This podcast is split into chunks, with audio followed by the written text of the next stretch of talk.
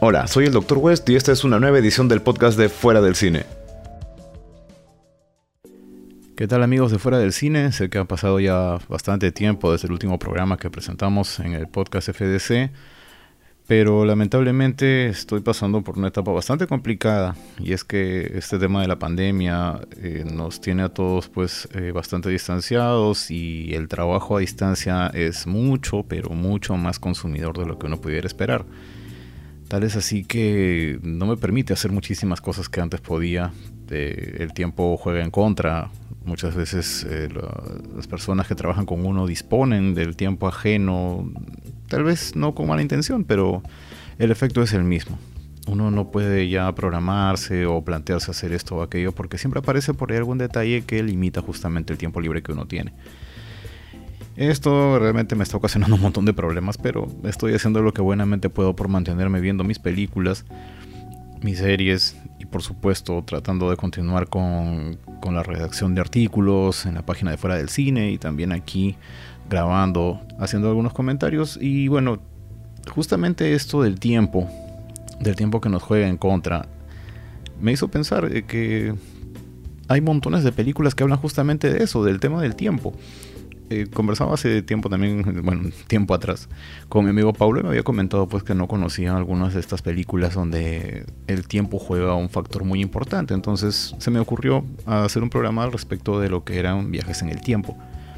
Cuando hablamos de viajes en el tiempo en el cine fantástico, en el cine de terror o fantástico en general, lo primero que nos viene a la mente es volver al futuro. Y bueno, eh, con justa razón, realmente es una película grandiosa, es una de mis favoritas de todos los tiempos, a pesar de que no es de terror. Y está bastante bien estructurada.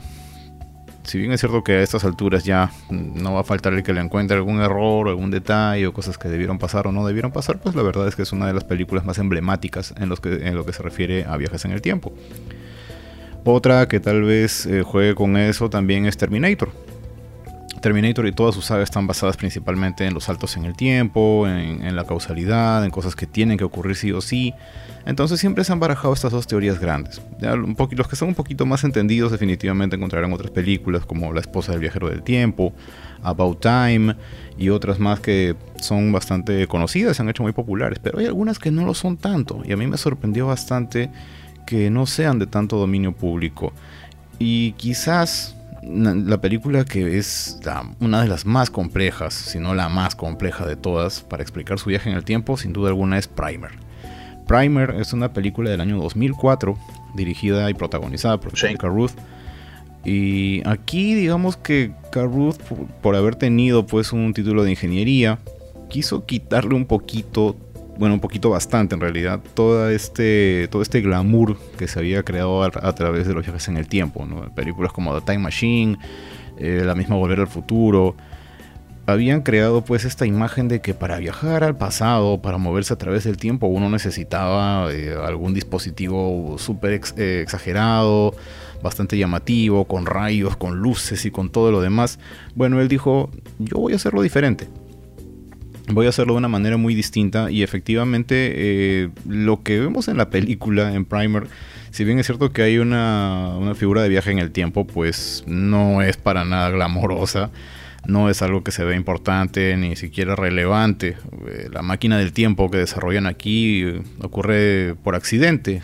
Era un equipo de científicos que estaban tratando de desarrollar una manera de reducir la forma en la que la gravedad afectaba a algunos objetos.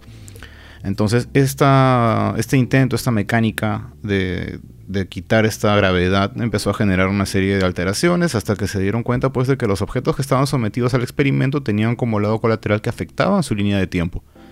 Entonces, al igual que los grandes experimentos en la historia, el verdadero resultado pareció como un error. Creo que eso es lo que él trataba de mostrar también. Y de esta misma forma, la máquina del tiempo que ellos terminan desarrollando, pues no es nada más que una gran caja llena de circuitos y cosas como esa. Entonces no tenía un atractivo mayor, quizás por eso la película no pegó tanto porque eh, no resultaba muy atractiva al ojo. Es ciencia ficción muy cruda, digamos, muy dura, por así decirlo. Eh, y probablemente mucha gente no la resulta atractiva, pero créanme, es una gran película. Eh, muchos hemos pasado situaciones muy curiosas tratando de comprender muy bien los principios de viaje en el tiempo, ya que eh, también se basa en que no funciona tan fácilmente como lo vemos en Volver al Futuro o en Terminator. No es que uno diga quiero viajar a tal punto y listo. Hay una mecánica bastante complicada por la cual uno logra viajar en el tiempo. No se las voy a explicar ahorita porque es muy difícil explicarlo con palabras nada más. Tendrían que ver la película para que entiendan de qué va. Pero el verdadero argumento, como suele ocurrir en este tipo de películas, más allá de que exista eh, la posibilidad de viajar en el tiempo, es el propósito. Cuando a una persona se le pone enfrente la probabilidad de viajar en el tiempo, hay dos vertientes muy grandes aquí. Una es que la persona va a tratar de eh, explorar, digamos, este, este fenómeno, verlo por el lado científico, rayando ya en lo hipocrático, digamos, ¿no? ¿Cómo puedo beneficiar a la humanidad con algo como esto? Y por supuesto no va a faltar la persona que lo va a ver de otra manera. Si tengo esta facultad, pues ¿por qué no aprovecharla para mí mismo? ¿no? Recordemos que incluso en Volver al Futuro, Marty McFly lo primero que trata de hacer es utilizar un almanaque con los resultados de, de, las, eh, de, los, partidos que iban a ver en el futuro para poder hacer dinero. Aquí ocurre algo parecido. Dos formas de pensar completamente opuestas que empiezan a competir una contra la otra para ver quién termina dominando esta capacidad de, viaje en el tiempo. Créanme, de verdad es una película que vale muchísimo la pena. Este, me, da un poquito de, lástima que, que, no sea tan popular como debiera. Quizás por lo mismo que es lenta, no es algo glamoroso como les decía, pero en serio, les va a dar bastantes temas de conversación, eso es garantizado. Van a tener bastante de qué hablar. Eh, quizás el concepto de viaje en el tiempo también nos evoque rápidamente este concepto del famosísimo efecto mariposa. Y no me estoy refiriendo precisamente a la película, sino a esto de que la alteración del tiempo es bastante elemental. Algo que se modifique en un punto de la línea de tiempo puede tener consecuencias muy grandes más adelante. El, movimiento de las alas de una mariposa puede causar un tornado en alguna otra parte del mundo. Esto, a pesar de que no es una idea de, de Ray Bradbury, se le atribuye mucho a él a raíz de una historia que escribió que se llama El sonido del trueno, la cual también fue convertida en un corto para la serie de Ray Bradbury Theater en el año 1989. Aquí conocemos la historia pues de un futuro en el cual los viajes en el tiempo ya son pan de cada día. Hay que tomar precauciones, pero ya se puede hacer. Obviamente esto es algo muy costoso, entonces solamente los grandes millonarios tienen acceso a ello. ¿Cómo funciona esto? Esta es una empresa que le ofrece a los fanáticos de la cacería la oportunidad de cazar a la única criatura que no pueden ver en la actualidad, un tiranosaurio. Entonces se les ofrece la chance de viajar al pasado, matar a un tiranosaurio, cazarlo, tomarse una fotografía con él y listo, volvemos al presente. Obviamente la empresa lo tiene todo medido, se sabe muy bien en qué momento iba a morir ese mismo tiranosaurio y se encargan de que eh, no haya una mayor consecuencia en el tiempo. ¿no? Definitivamente eran dinosaurios que iban a extinguirse, que iban a morir en algún momento, entonces ellos lo tienen ya todo mapeado y se encargan de hacer que algún ricachón pague para viajar al pasado, le mete unas cuantas balas al, al, animal segundos antes de que muera y pueda tomarse su fotografía como gran cazador. Entonces alguien accede a esto y se le explica una y mil veces que no pueden interactuar con el entorno. No se debe afectar el entorno porque efecto mariposa. Y la gran ironía pues es que lo primero que ocurre a este cazador que supuestamente ya estaba muy preparado es que al ver una bestia tan grande como el tiranosaurio se queda petrificado, se sale del camino que le habían marcado y efectivamente pisa un ser que aparentemente es como una mariposa, parece una polilla enorme. Y bueno, no dice nada en el momento, hacen lo que tienen que hacer hasta que se dan cuenta de que efectivamente había matado a un insecto en el pasado. Al volver al presente, absolutamente todo el presente está alterado.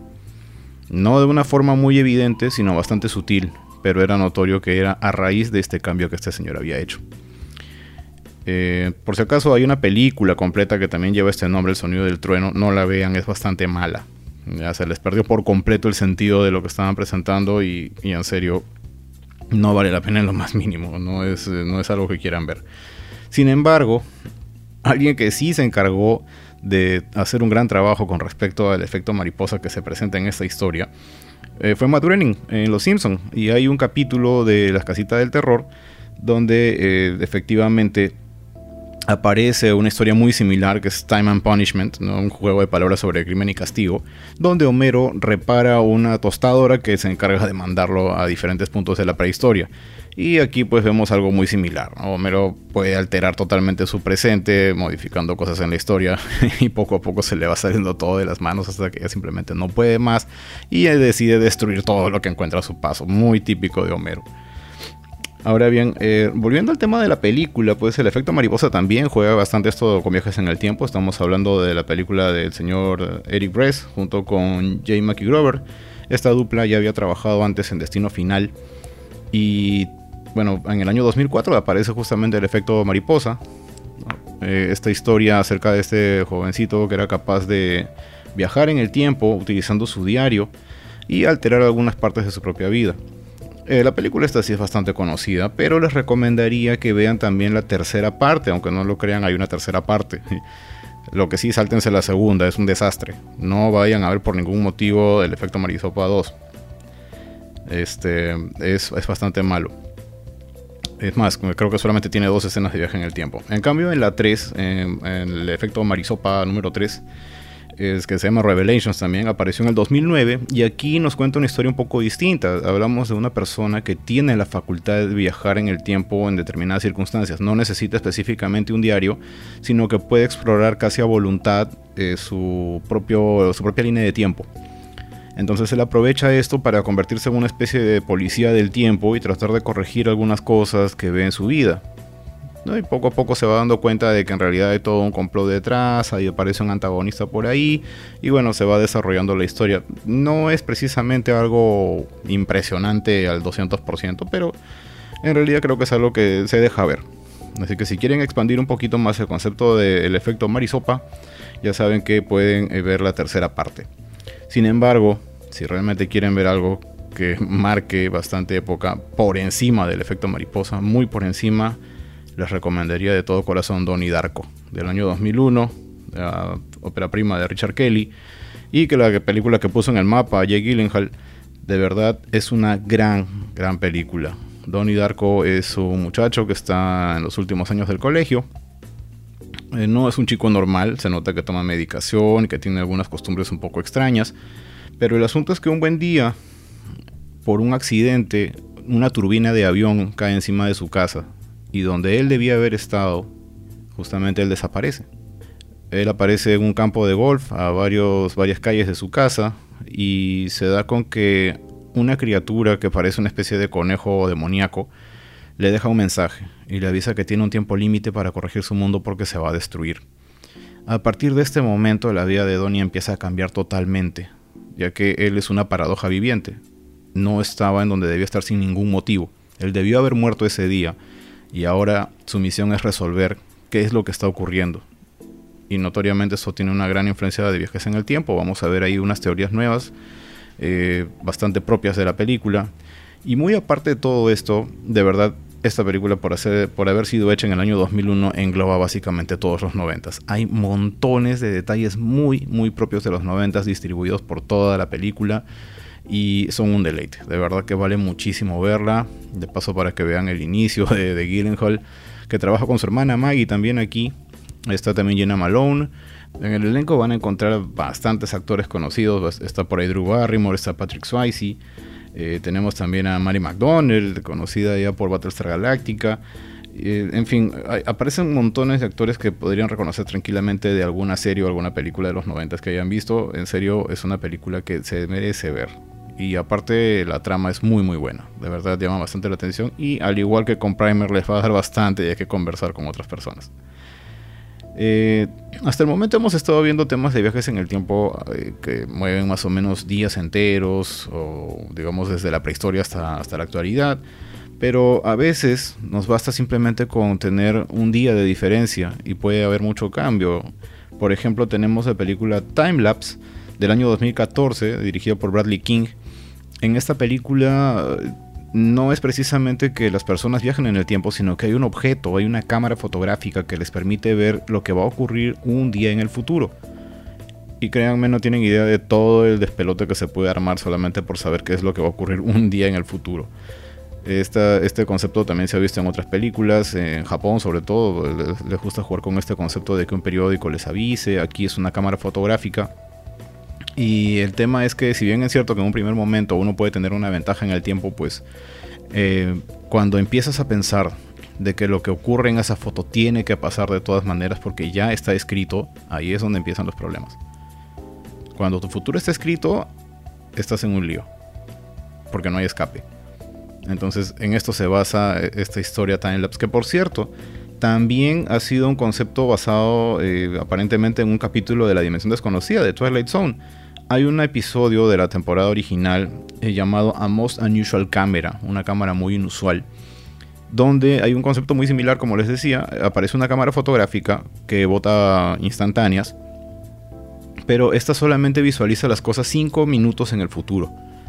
Y a pesar de todo, con solo 5 minutos en el futuro pueden haber conflictos tremendos. También hay consecuencias muy grandes en esta historia eh, de A Most Unusual Camera. Eh, ¿Qué pasa, por ejemplo, si viajamos solamente una hora al pasado? También se puede desordenar la vida de alguien.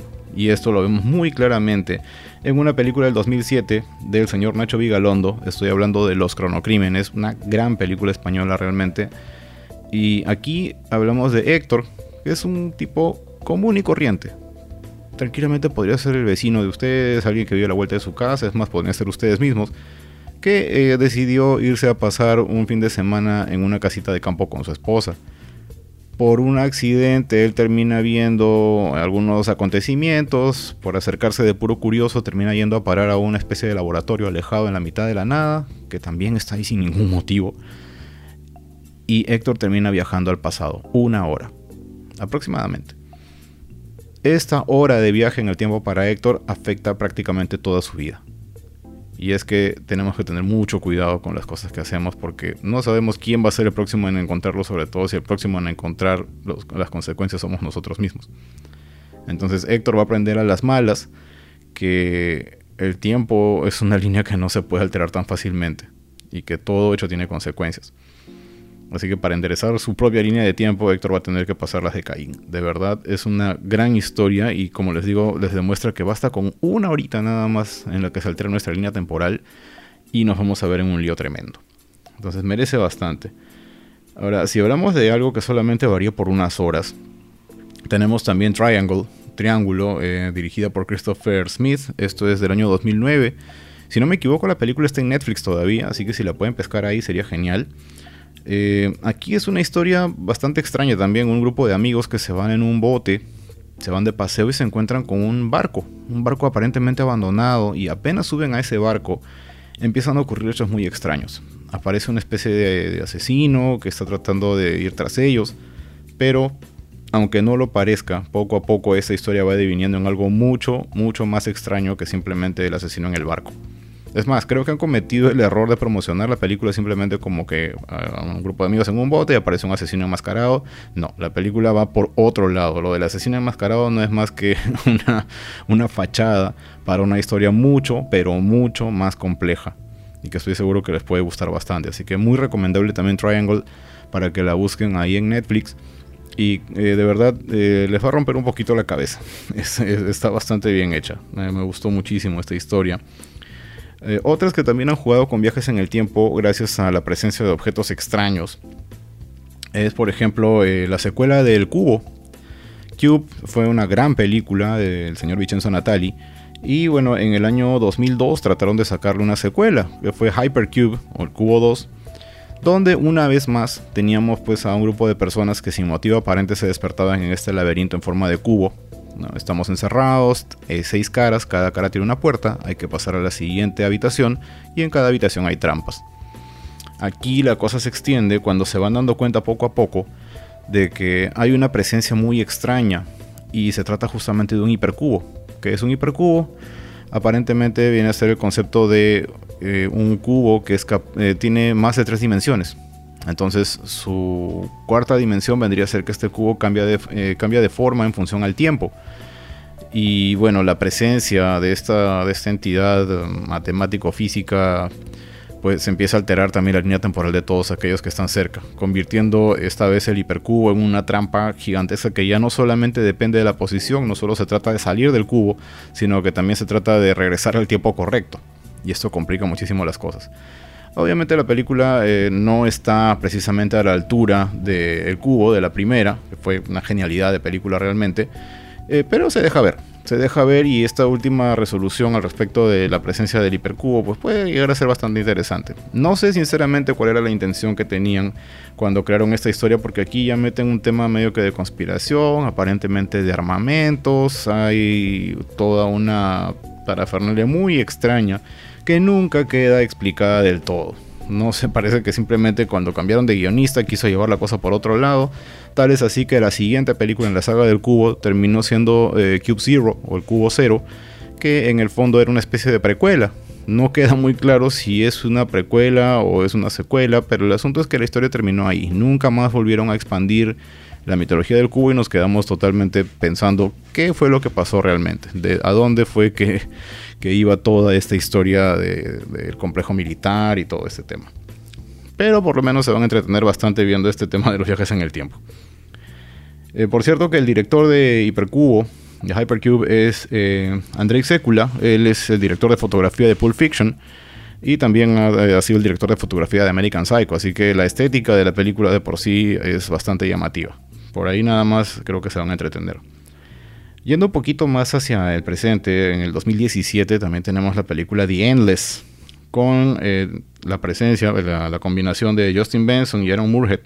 Estos dos cineastas, que son bastante jóvenes, ya habían trabajado juntos en películas anteriores, bastante de bajo presupuesto, pero muy creativas.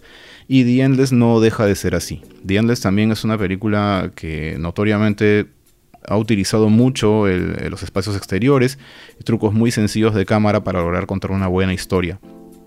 Aquí hablamos de dos hermanos que aparentemente en su infancia formaron parte de una especie de culto que se desarrolla en un campamento, sus padres los habían llevado para allá y pues eh, eso fue un capítulo que se quedó eh, sin cerrar en ellos. Entonces deciden ya adultos volver a este campamento a ver realmente de qué se trataba toda esta historia y una vez que llegan, pues se dan con que el campamento no es precisamente un sitio normal.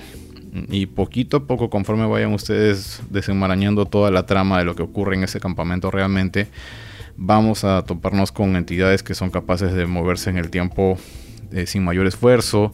Eh, el nombre de The que es eh, el infinito, digamos, tiene bastante significación en la película. Así que eh, muy atentos a todo lo que ocurre en esta historia. Es un poquito compleja, pero eh, estoy seguro que la van a poder llevar bien. Muy recomendable realmente The Endless. Una producción, como les digo, que su mayor despliegue no está en los efectos, sino en una buena historia. Y eso me gusta bastante. Cuando uno tiene poco presupuesto debe basarse en eso, en contar una buena historia. No en tratar de quemar el poco presupuesto que tiene en, en algún efecto especial llamativo y ahí quedó. Es mejor ir por la otra ruta. Las películas perduran mejor así.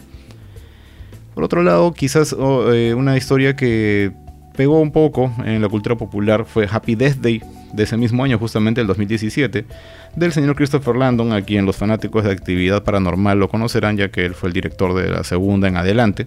¿no? Oren Peli solo se encargó de la primera, este señor Christopher Landon es el director de la segunda y en adelante.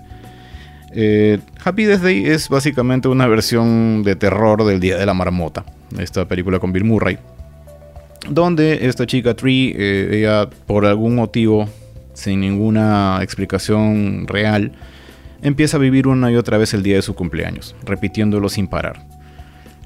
En un primer momento uno piensa, wow, qué problema, ¿no? ¿Cómo resuelvo esto? Hay un asesino de por medio, ¿cómo va a ser el enfrentamiento? Y bueno, ¿qué tanto puedes perder si realmente vas a repetir el mismo día una y otra vez? Pero más allá de eso, poco a poco la historia se va tornando en algo distinto. Aprovechamos, al igual que con el Día de la Marmota, este hecho de estar repitiendo los días una y otra vez para que Tree trate de reparar un poco su vida. Creo yo que cuando uno llega hasta cierto punto y se ve obligado a revivir el mismo día una y otra vez, empieza a fijarse en los detalles que ocurren en el día.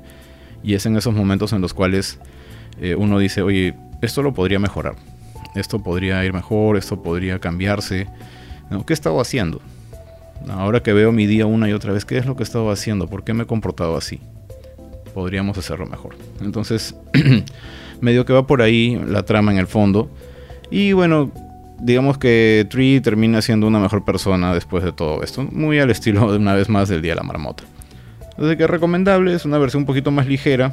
Está en Netflix también, la pueden ver ahí. Lo que sí les pido, por favor, no vean la segunda parte. Happy Death Day to You eh, fue un buen intento de seguir la historia, pero créanme, hay cosas que no necesitan una explicación. Cuando buscamos la explicación de algo, muchas veces se pierde el chiste. Y eso eh, lo saben todos los que han visto la saga de Star Wars. Así que este. Déjenlo nomás ahí, vean la primera película, conténtense con esa y no traten de buscar más explicaciones, porque créanme, la secuela le quita bastante gracia a la historia. Preferible que se quede ahí. Ahora, si quieren ver historias torcidas, otra película que también van a encontrar en Netflix es Detention del año 2011. Está dirigida por Joseph Kahn, que bueno, ha sido director de videoclips durante bastantes años, ha dirigido videos para montones de artistas. Y precisamente la película tiene mucho de estética de videoclip. Se ve como si estuviéramos viendo el videoclip de una canción durante hora y media, lo cual no es necesariamente malo. El problema con esta película es que tiene demasiadas tramas, pasan demasiadas cosas. Originalmente empezamos simplemente con un grupo de chicos que se queda detenido eh, después de clases por un castigo en el colegio. Y paralelamente a eso se van desarrollando montones de otras historias donde hay una, un asesino o asesina que está persiguiéndolos. Hay una, leyenda de que existe una máquina del tiempo dentro del colegio. Eh, de verdad es bien torcida pero no deja de ser graciosa. Es una película que está orientada más al humor negro, que no deja de faltarle un poquito de sangre y tripas. Pero se deja ver. En, general se deja ver. Si están en algún momento con ganas de echarse unos tragos y conversar con los amigos, pónganla de fondo, se van a divertir. Y van a ver por ahí algunas escenitas simpáticas, como en todo videoclip. Muy al estilo de este director.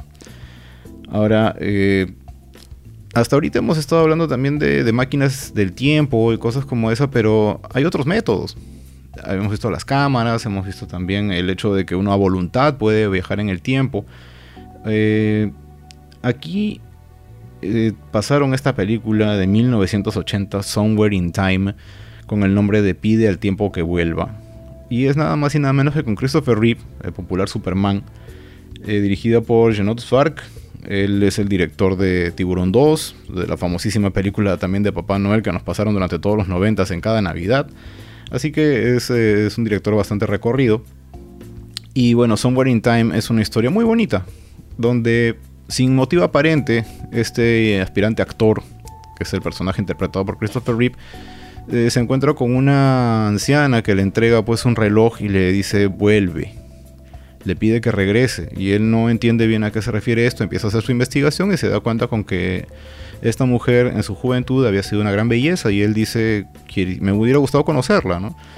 Entonces conversando con determinadas personas llega a tener la teoría de que si él realmente está convencido de que está en otra línea de tiempo, podría llegar a estarlo. Entonces ambienta, digamos, todo el local, eh, se encarga de mudarse a un lugar antiguo, de vestirse de una manera antigua y mágicamente, gracias a la magia del cine, llega a hacer el viaje en el tiempo y pues vivir una historia de romance Realmente es una historia muy, muy simpática, bastante agradable, muy tierna también. Christopher River, un actor que, proyectaba eso, ¿no?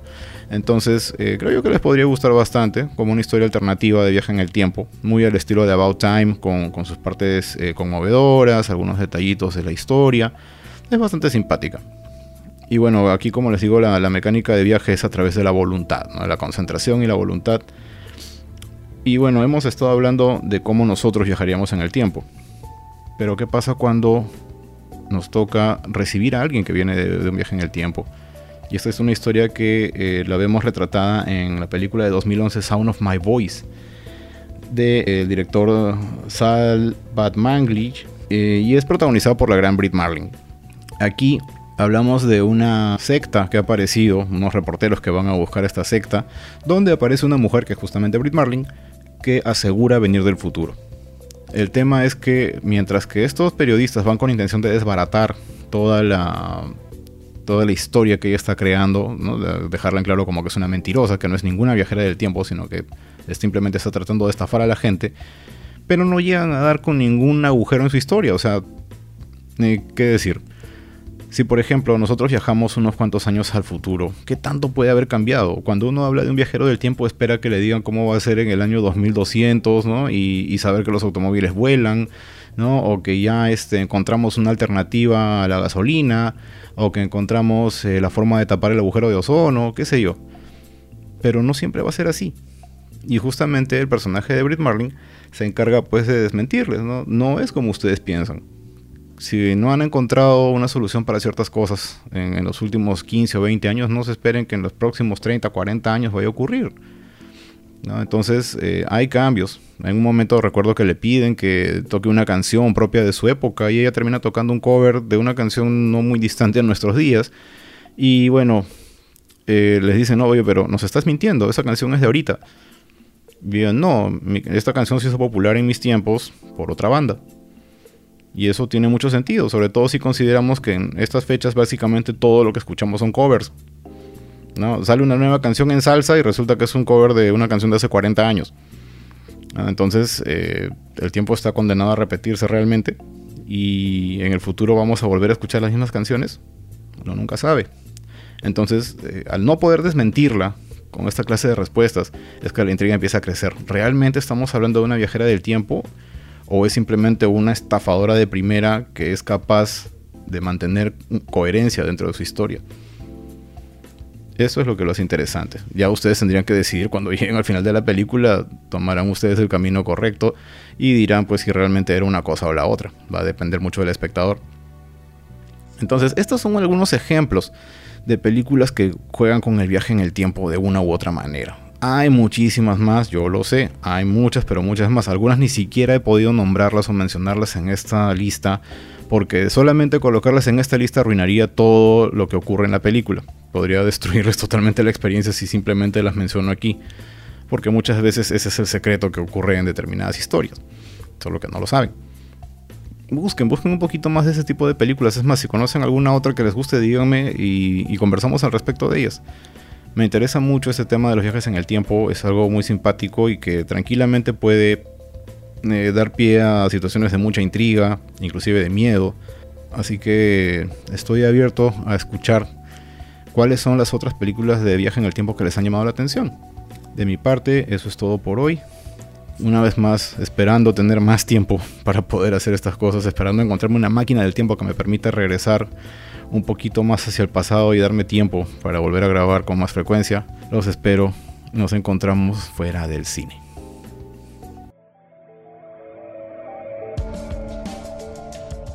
Ya saben que pueden seguirnos en fuera del cine.com. También nos pueden encontrar en Twitter como arroba fuera del cine, al igual que en Instagram. Estamos en todos los medios de difusión de podcast, así como iVoox, iTunes y demás. Y vamos también en Sol Frecuencia Primera los martes y jueves a las 10 de la noche. Muchas gracias por compartir estos minutos con nosotros. Por mi parte eso es todo, soy el Dr. West. Nos encontramos como siempre fuera del cine.